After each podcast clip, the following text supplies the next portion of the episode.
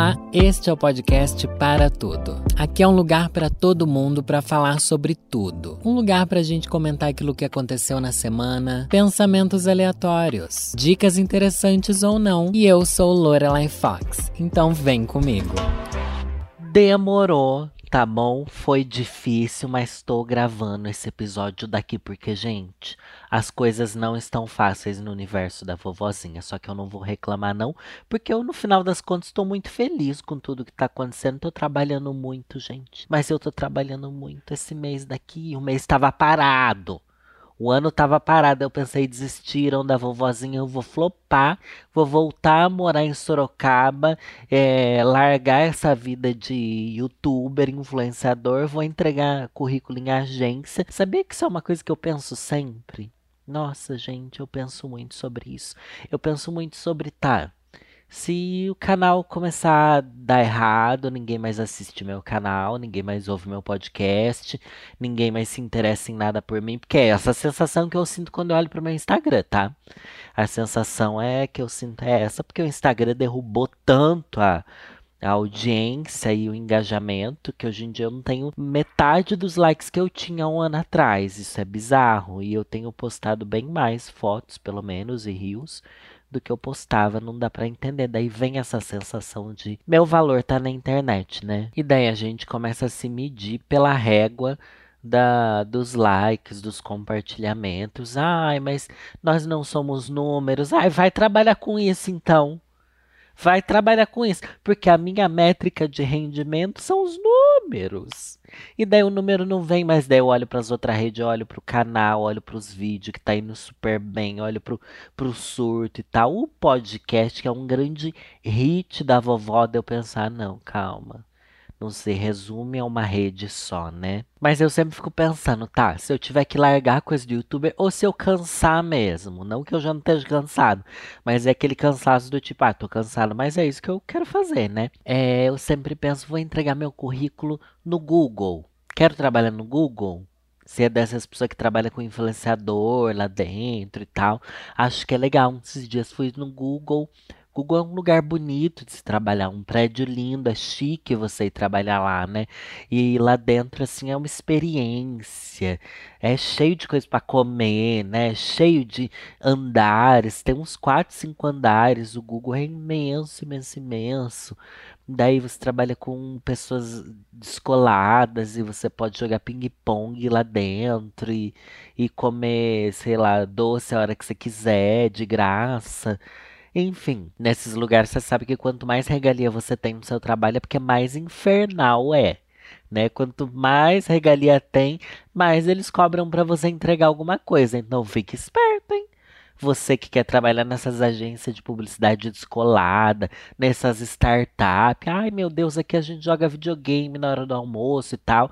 É, é porque você vai ter que ficar lá até meia-noite. Fica esperto nisso, tá? Lugar bom é lugar que você tem horário para entrar, horário para sair. Você não precisa de mais do que um bom salário, uma convivência ok com as pessoas. É isso. Quando começa a inventar muita firula, é porque todo mundo tá querendo escapar dali de dentro. E, e, e, escapar no sentido de, olha, não adianta só dar dinheiro, porque chega uma hora que o povo entende que o dinheiro não, não compra a felicidade das pessoas. Ela precisa ser enganada com brinquedo, brincadeira, diversão, decoração, muito doce, muita comida. Então, são estratégias do mercado, né? Não vou julgar essas estratégias, porque, enfim, no final é, é meio glamorizado. A, não vou julgar, mas acabei de julgar horrores a estratégia, né? Julguei horrores sim. mas abri teu olho, tá bom? Porque eu quero que se você vai entrar numa empresa dessa, entre sabendo do que se trata, tá? Entre sabendo que se é tão legal é porque vão te cobrar. E daí tá tudo bem, é uma escolha consciente que você fez.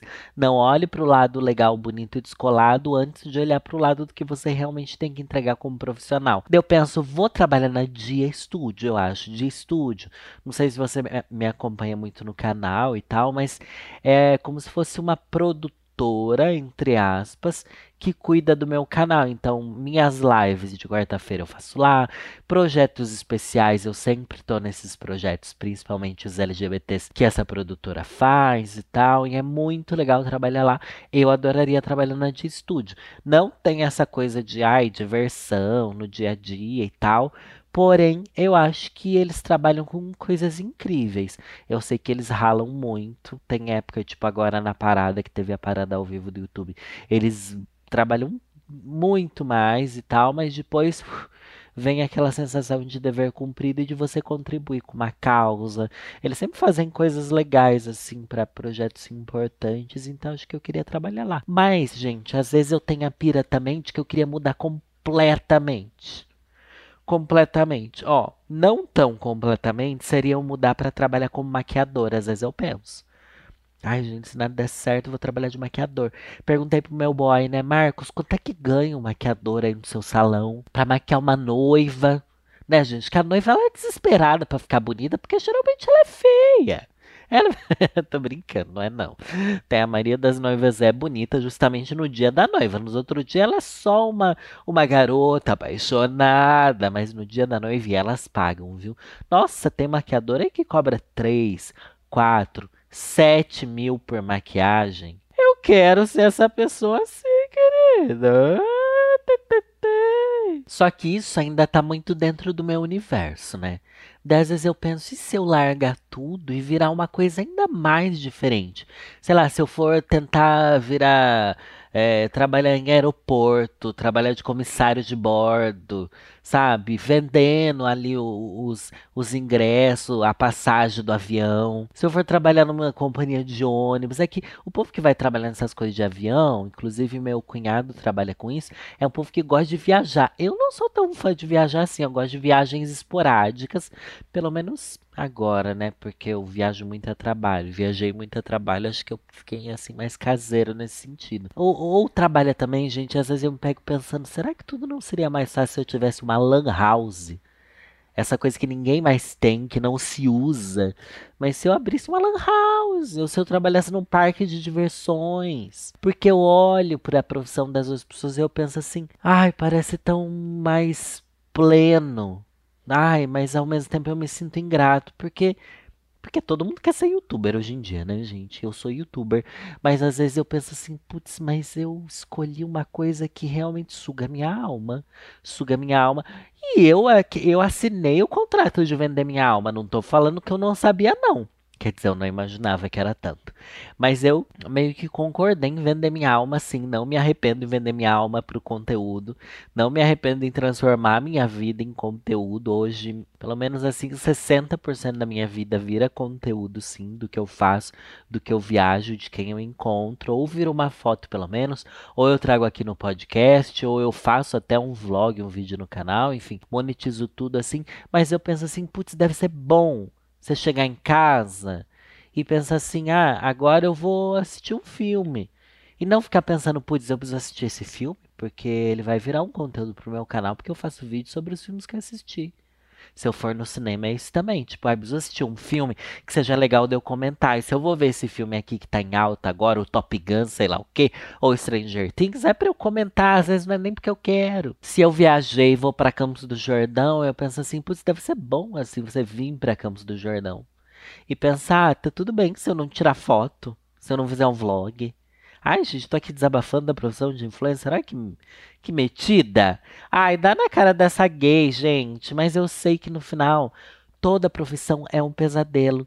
É uma glamorização da nossa cabeça achar que não é. É uma glamorização achar que o maquiador da noiva sofre menos do que, sei lá, do que do que o cara que vende passagem no aeroporto e do que o moço que trabalha no tribunal, sabe? Porque, pelo menos o que o meu boy me conta, gente, lidar com noiva é um dos maiores estresses que pode existir na profissão da beleza, tá? Porque elas são muito temperamentais e elas estão à flor da pele, é um momento muito difícil da vida delas e juntar a família toda e tal caos, gente.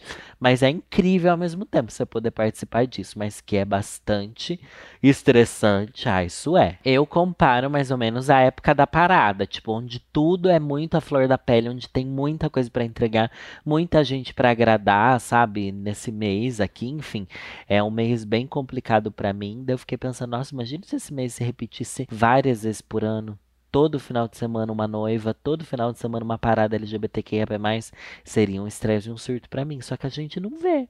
A gente vê a pessoa pintando a cara da outra e pensa, nossa, que fácil, que gostoso. A maquiagem é uma arte, a maquiagem é uma arte, meu Deus. Mas não pensa que é uma arte que às vezes você tá ali com o pincelzinho bem delicado. Você queria era estar tá espetando o pincel no olho dela, porque ela não para de falar, porque ela fica se mexendo. Esses dias uma cliente Marcos estava com uma cliente que ele falou ela não parava na cadeira, ficava se mexendo, ficava levantando, não sei o que lá, enquanto ele fazia o cabelo dela, derrubou a chapinha nele, tá com uma cicatriz agora do tamanho de um, sei lá, de um dedo aqui no braço, de queimadura. Ô, neném, tadinho. A gente não pensa nisso. Eu sempre olhava e pensava assim, nossa, é, deve ser bom ter um horário para entrar, um horário para sair, né? Mas ao mesmo tempo que o povo olha para mim, tem dia da semana que eu não faço nada, que eu posso não fazer nada. Mas não deveria, né? Porque nesses dias eu devia estar tá, pelo menos criando mais conteúdo. Porém, tenho mais flexibilidade. Só que hoje em dia olho para quem não tem flexibilidade penso é mais segurança. É seguro saber que você não vai trabalhar no final de semana, ou que você vai ter um dia que é certeza que você não vai ter que responder ninguém, você não vai ter que nada. É complicado. Toda profissão é péssima. O que, que a gente tem que fazer? Abolir o dinheiro da humanidade. Não vamos mais depender de dinheiro. Vamos criar coisas para os outros assim por livre e espontânea vontade. Vamos criar comunidades onde a gente se ajude. Ai, gente, tanta utopia, né? Tanta utopia. E falando em utopia, distopia, Vou adiantar aqui, gente, que eu assisti a décima temporada, como é que chama? Do American Horror Story. American. Como é que é o nome da décima temporada? Double Feature. Gente, eu vou dizer que eu assisti só a primeira parte, tá? Porque essa temporada é muito estranha. É uma temporada que é dividida em duas partes completamente diferentes. Até o episódio 6 é uma história que se passa na atualidade e tal. Depois do episódio 7 em diante, é uma história de alienígena em preto e branco, retrô é, tem nada a ver com a primeira parte, mas eu assisti essa, é, essa primeira parte porque vou, vou contar aqui a história. Perguntei lá no Twitter, gente, não tem uma temporada de American Horror Story que ela é sobre alienígenas e sobre abdução? Eu sabia que tinha. Daí falaram, ah, é a décima temporada, mas é a segunda parte dela. Depois, ah, a segunda parte deve ser do meio para o final da história. Mal sabia eu que realmente era outra história que eles dividiram a temporada, né? Mas falei, ah, quer saber? Vou assistir. Só que todo mundo falou, nossa, não assista, não assista, não assista, não assista. É ruim, é ruim, é ruim, é ruim. A vovó foi lá provar o sabor, né? E eu sei que parece que eu sou sempre do contra, mas talvez eu seja, tá? É ruim, é ruim mas não é tão ruim também igual falavam. Igual foi o final de Game of Thrones para mim. Fiz um vídeo lá no canal contando minha experiência assistindo, maratonando, né, Game of Thrones no último mês, maratonei assim pesado. E comecei a assistir, já achei a vibe da história interessante, uma vibe bem minimalista.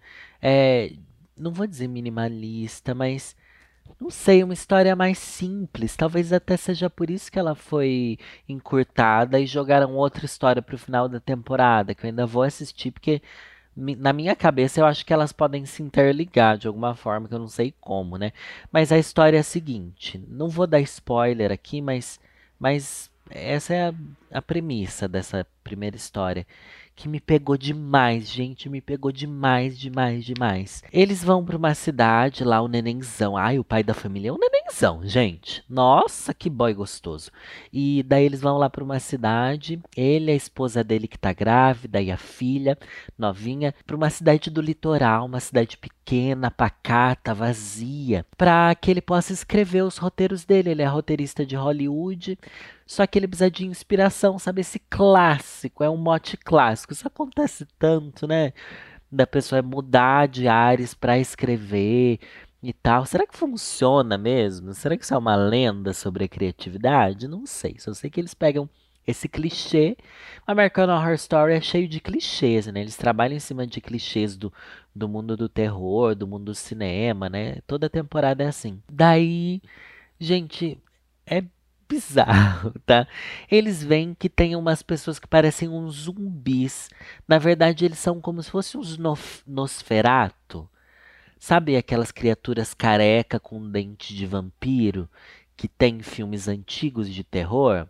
Tem essas criaturas na cidade e parece que ninguém se importa. Só que eles que acabaram de chegar ficam meio assustados, eles são perseguidos pelas criaturas e tal. Beleza. A história continua. Continua até que esse escritor, ele vai para um bar da cidade e vê um casal lá. O casal é de uma mulher bem velha, assim, bem Lorelai Fox. Tá, eu, eu sempre. Gente, eu faço isso e tô ensinando meu boy a fazer comigo. Eu, todo mundo que assiste filme comigo tem que fazer essa brincadeira. Quem é você na história? Você escolhe um personagem para ser você, sabe? Eu sempre faço isso com tudo que eu assisto. Até no Pantanal, que eu mal assisto, eu sei que eu sou lá a véia que é mãe de todo mundo, a loira de cabelo curtinho. Eu sou aquela, tá? E, e sem juízo de valor. Se o personagem é legal, pode ser ele. Não importa se ele seja um, um vilão, se ele seja um lixo de pessoa como se a gente fosse bom, né? Não dá para escolher só personagem bom, porque a gente não é só bom. Mas enfim, esse casal, gente, não vou adiantar muito, mas eles são escritores muito famosos, que coincidentemente também estavam lá na cidade. Só sei que esse escritor novo descobre que eles têm uma pílula que faz você ter o super poder da criatividade. Gente, e é, foi aí que me pegou. Sabe quando a gente trabalha criando e enfim, eu sei que parece que é um grande surto, mas precisa ter muita criatividade para pensar nas coisas que eu faço, sabe? E eu não tenho essa criatividade. Eu sinto que eu não tenho, sinto que eu sou pouquíssimo criativo e que eu tenho que me esforçar muito, não vem facilmente. Tipo, quando eu tô com os meninos do Diva, para eles, a gente, sei lá, passa uma tarde lá conversando, assistindo coisas, eles já têm mil ideias de conteúdo o tempo inteiro e conteúdos malucos e coisas que às vezes eles nunca vão fazer, mas que eles começam a criar na cabeça deles, eles são muito criativos. Eu não sou. Eu não tenho essa válvula. Eu pensei, mano, e se eu tomasse essa droga dessa pílula? Essa literalmente que é uma droga, né? É, a história vai muito além disso, mas eu vou ficar só até aqui, né? Porque o desenvolvimento dela, para mim, foi bem satisfatório. Acontece o que eu queria que acontecesse, sabe? E isso é, é isso que eu quero nessa história, gente. E dá pra meio que você suspeitar o que vai acontecer, mas nem tanto. E daí tem gays também na história, que American Horror Story sempre tem uma gay, uma sapatão, tem um povo doido. Ai, é maravilhoso. Eu adorei essa temporada. Quer dizer, mas eu sei que ela é fraca, tá? Comparada às outras. Mas se fosse uma série separada, assim, se a gente não incluísse ela dentro do universo em American Horror Story, seria uma série bem ok de assistir, bem divertida. Só sei que, gente, óbvio que tem um preço para a pílula da criatividade. E eu fiquei pensando, será que eu pagaria esse preço? Eles se tornam vampiros. Ele, olha, eu achei assim uma sacada genial ao mesmo tempo que, gente, o que, que, é isso, né? É, deles fazerem o um motivo da pessoa virar vampiro não é outro vampiro morder ela e sim uma droga que ela tomou que transforma ela naquilo. E se você tiver talento real, você vai se tornar um vampiro, mas vai conseguir escrever muito. No filme é incrível. No filme não, na série é incrível. Que o cara ele passa dois dias sem dormir, só escrevendo roteiros e roteiros e roteiros. E a agente dele manda esse roteiro para Hollywood e tipo Tarantino quer gravar esse roteiro que ele escreveu. A Netflix comprou e eles falam esses nomes assim, é tipo, meu Deus, ele bombou assim que ele tomou aquela pílula, tipo, porque ele já era muito talentoso, ele só não conseguia colocar para fora. Só que se você não for talentoso, essa pílula vai te transformar num daqueles zumbis nosferato. E aí, você é talentoso ou não? Para ter coragem de tomar essa pílula. Porque se você tomar, você vai se tornar uma lenda dentro da sua profissão. Seja você cozinheiro, tatuador, escritor, cantor, você vai entrar para a história. Você vai se tornar um dos maiores. Mas se você não for, sua mediocridade vai acabar com você. Daí eu também entrei nessa, gente. Quando eu vou saber se eu sou talentoso ou não? O que é ser talentoso ou não? Porque eu não me julgo criativo, mas eu tenho lá os meus talentos. Mas será que seria o bastante para eu ser um virtuoso? Me tornaria um Nosferatu zumbi que paguei um preço alto achando que eu era bom bastante para me tornar alguém, na verdade, não sou nada. A gente não faz isso hoje em dia, pensando em redes sociais, a gente não não tem gente que paga preço alto demais pela fama e na verdade é uma fama na base da mediocridade, não no talento. Nossa, me trouxe muitas reflexões sobre arte, gente. Por incrível que pareça, eu não esperava nada disso. Só sei que eu fiquei com um desejo muito grande de tomar essa pílula.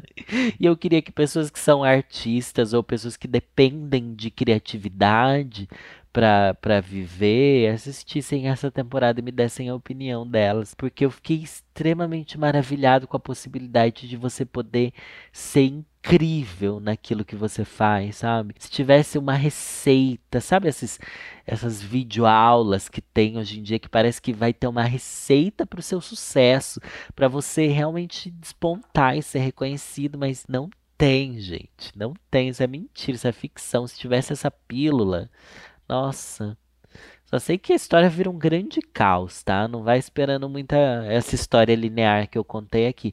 Essas são as reflexões que a história causa. E eu não sei o que eu, que eu quero fazer da minha vida, só sei que é isso. E para mim essa história não deixa de se ligar na história da Juliette, né? Que esses dias aí questionaram Juliette é artista não é artista. Juliette canta, Juliette não canta. Ai, gente, que coisa chata também, né? Mas tá aí, a questão de ser um artista reconhecido é também muito re é relativo, né? É que a gente liga a fama ao dinheiro. E não faz sentido necessariamente, né? Não faz sentido. Não, é, fama e dinheiro realmente não, não faz sentido nenhum. Porque se você pegar alguém que é muito famoso no Brasil e que não tem dinheiro, sei lá, Suzane von Richthofen. É muito famosa, todo mundo conhece. Mas não quer dizer que ela é rica e querida, né? Igual tem gente que fala assim: ai, quer emagrecer fácil? Tenho aqui a dica para você perder 10 quilos, tá bom? 10 quilos em um dia, gente. Tem essa dica e ela funciona. Corta uma perna e vai se pesar você não vai ter perdido 10 quilos? Então faz sentido? Não faz, porque o que a gente está querendo é uma coisa diferente. A gente vai muito no liter, liter, literal, não no litoral. Quer ser famoso? Você pode ser famoso. Você pode sair pelado na rua, você vai sair no jornal. Mas isso é bom? Isso é ter talento? Não é. E o que, que eu estou fazendo na internet? Será que eu estou saindo pelado na rua? Ou será que eu estou realmente consolidando alguma coisa relevante? Mas eu perdi esse deslumbre, viu? Eu queria muito ser reconhecido é, pelas drags, eu queria muito ser reconhecido dentro da. Eu queria ter um trabalho edificante. E eu acho que eu consegui até certo ponto, em um determinado espaço de tempo. Depois aquilo perdeu tanto sentido para mim. Hoje em dia eu entendo que o meu trabalho, na maior parte das vezes, o que eu faço no canal não é mais edificante, não é mais algo para transformar a sociedade, igual eu fiz nos primeiros cinco anos do meu canal. Mas daí eu pensei, nossa, mas não faz sentido, né? Talvez não faça sentido querer aquilo, porque eu nem sei se eu querer aquilo, eu realmente consegui de alguma forma, não dá nem para ter certeza disso. Então, no final das contas, a gente tem que fazer aquilo que faz a gente ficar bem. Mas é, a pergunta também volta: o que, que faz a gente ficar bem? Nada! Nada faz a gente ficar bem enquanto o mundo tem o propósito, comercial, financeiro, é, capitalista de fazer a gente ficar mal para que a gente tente suprir as coisas comprando ou sendo uma ilusão que a gente nunca vai conseguir ser. Ai, cada reflexão chata. Por que, que eu tô fazendo uns episódios chatos ultimamente? É porque eu tô entalada. Eu tô entalada, gente. Quero avisar vocês que se vocês estiverem na parada LGBTQIA+ de São Paulo nesse domingo, eu vou estar tá lá também, gente. Eu vou estar tá no carro da Smirnoff. Então, vocês vão lá passear. Ah, esse ano eu acho que a parada vai estar tá muito gostosa, porque tá tão frio. Vai ser gostoso andar na rua no frio, porque tem ano que tá um calor desgraçado. Mas no friozinho vai ser uma delícia. Então aparece lá, tira foto da vovó, a gente dá beijinho, dá beijinho, dá bracinho, dá bracinho. Vamos se divertir, vamos se encontrar na parada daqui de São Paulo. Eu queria ir em várias paradas do Brasil, né? Mas esse mês eu também vou no São João da Tai, gente. Bem chiclas que chiclos. Vou estar tá no São João da Thay. Se você vai, se você é aí do Maranhão, gente, vá pro São João da Thay, que eu quero ver a Juliette de perto, que eu não conheço ela. Ai, será que eu vou conseguir uma foto com a Juju? Ai! Só sei que eu vou com os Diva, vai o Rafa Dias também, vai a Thelminha, vai a Gabi, vai um monte de gente que é meu amigo, assim, tô bem ansioso. Para mim sempre foi um sonho ir no São João da Thay, que sempre achei muito legal, porque eu amo festa de São João e ainda mais a Tainara, que todo mundo adora. Eu fiquei muito feliz quando ela me convidou. Vou estar tá lá também e pretendo gravar vlog, né? Porque não dá para se divertir. É tudo trabalho. Não, a gente se diverte bastante, vai, mas não pode esquecer que tem que gravar. Danilo tem que gravar, tem que rolar um conteúdo. E quero ver se eu rolo um conteúdo da parada também para levar para o Brasil que não consegue estar aqui em São Paulo, um pouco da, dessa alegria mais que a gente tem aqui. Olha que bobajada, né, Danilo? Você é a pessoa mais triste falando de alegria. Tô muito fanha, gente, porque nosso tempo virou, menina. Eu fiquei um pouco resfriada, mas não tô encoronada tá bom? Tô, tô super bem, na verdade, só meu nariz que tá fechado. Não sei também se eu tô pegando essas coisas de rinite que o povo diz que tem, eu nunca tive, mas a gente pode começar a ter, né? Não quero novas doenças. Gente, e a varíola? Meu Deus, gente, a varíola do macaco, menina! Ai, socorro! Como assim? Varíola, sabe? Não faz sentido. Parece ruim demais para ser verdade. Parece um, um pesadelo. Do nada, uma doença que, gente, mas ela não tinha sido erradicada, tá? É, ela continuava existindo em pontos específicos, assim, mas se espalhar como está espalhando era uma coisa que, enfim, não acontecia. E também o fato da gente ter passado pela pandemia do coronavírus, que a gente sabe que ainda não acabou, mas o número de mortes caiu drasticamente por causa das vacinas, enfim. A gente começou a olhar para essas coisas de forma muito mais alarmista. Diz que tem mil e poucos casos até agora. Já tiveram os primeiros aqui no Brasil. É, de um cara que foi para a Europa com a mãe, gente, ai que dó, com a mãe e voltou e tava com a doença, mas por sorte a mamãe não pegou, levou a mãe para passear e voltar com varíola é, é de lascar, né, gente? Vamos ser bem sinceros. Mas uma doença com feridas, uma doença altamente contagiosa. O menino tá aqui, é isolado no Hospital Emílio Ribas. Eu tô morrendo de medo. Eu tô morrendo de medo porque diz que dói muito, é cheio de ferida pelo corpo, gente. O que, que a gente vai fazer? É o apocalipse chegando, é culpa do, do Bolsonaro. Tá bom? Porque você fala assim, ah, o Bolsonaro é genocida, não sei o que lá, não sei o que lá. Isso a gente sabe. Mas eu acho que ele deve ter um pacto com o próprio diabo.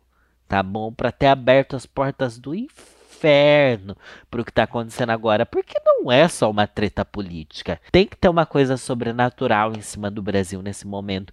Uma nuvem tempestuosa fechando o céu desse país. A começar lá por Brasília. Eu tô em pânico. Eu tô completamente em pânico. Antes de mais nada, eu vou pedir muito para você avaliar esse episódio de hoje. Avaliar aí com estrelinha, não sei onde você ouve, eu tô em todas as plataformas digitais através do Globoplay e é muito chique entrar no Globoplay e ver meu podcast lá, tá bom, gente? Eu acho incrível sim, mas avalie aí, também indica o podcast para pessoas que você acha que precisam ter reflexões ruins sobre coisas tristes, tá bom? Eu tô num momento, gente, que eu acho que eu me perdi. Todo episódio que eu gravo, eu penso assim, nossa, eu só falei como se eu estivesse na terapia e não é legal isso, sabe? É, não é legal, mas ao mesmo tempo eu espero que a gente se conecte de alguma forma, porque eu não consigo fazer de outra forma nesse momento. Eu lembro que quando eu criei meu podcast, eu pensei, vai ser o lugar mais livre Vai ser meu conteúdo mais libertador, onde eu realmente vou poder falar o que eu penso que eu quero. Claro que com os limites do bom senso que a internet pede, né? E tem sido assim. Eu só espero que o que eu ah, nossa, mas eu também tô dando uma de coitado aqui, né, Danilo?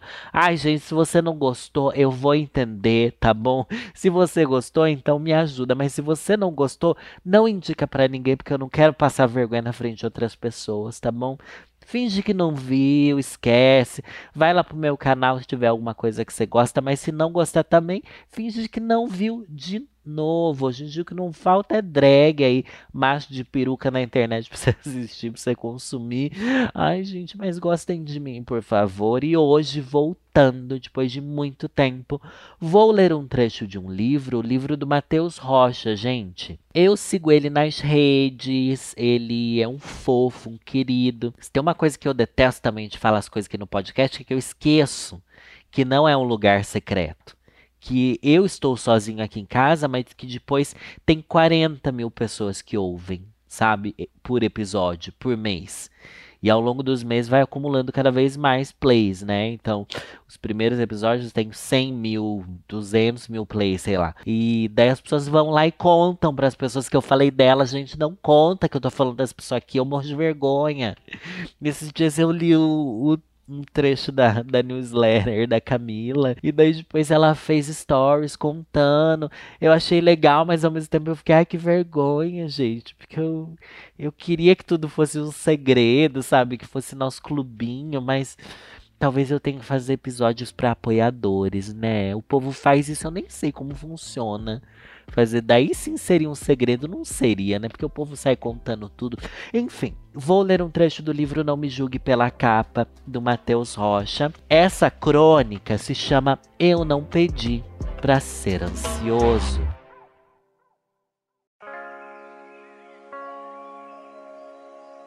Você já sentiu seu coração acelerar tanto a ponto de parecer que levou um susto, mas estava apenas deitado na cama? Você já tentou puxar o ar com toda a força, querer guardar o oxigênio do mundo no peito, mas sentiu como se estivesse em meio ao vácuo?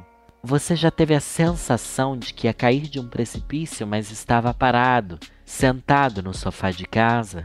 Você já teve uma crise de choro voltando para casa ou no meio do expediente da aula sem algum motivo? Se você nunca sentiu nada disso, se nenhuma dessas sensações faz parte da sua rotina, desculpa, mas você não faz ideia da inveja que eu sinto de você. Parece besteira, parece pouco, parece drama, eu sei. Já me disseram isso mais vezes do que eu gostaria de escutar, mas é real. É um dos capítulos mais angustiantes da minha história.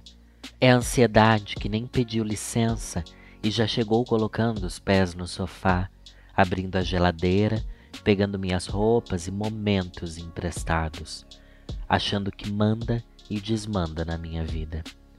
Às vezes, parece que tudo pesa mais para um ansioso.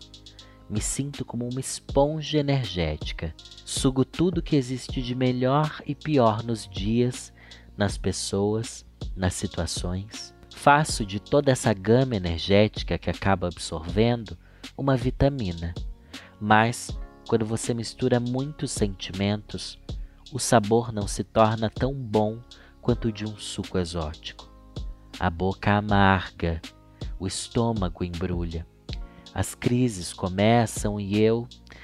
Ah, eu tento me lembrar de que respirar fundo ajuda.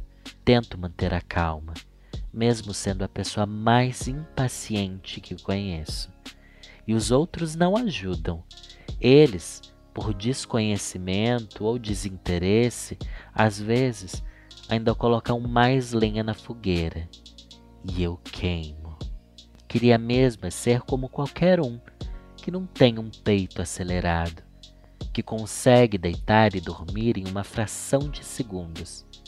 Eu já coloquei até apelido em cada um dos carneirinhos, de tanto contá-los todas as noites.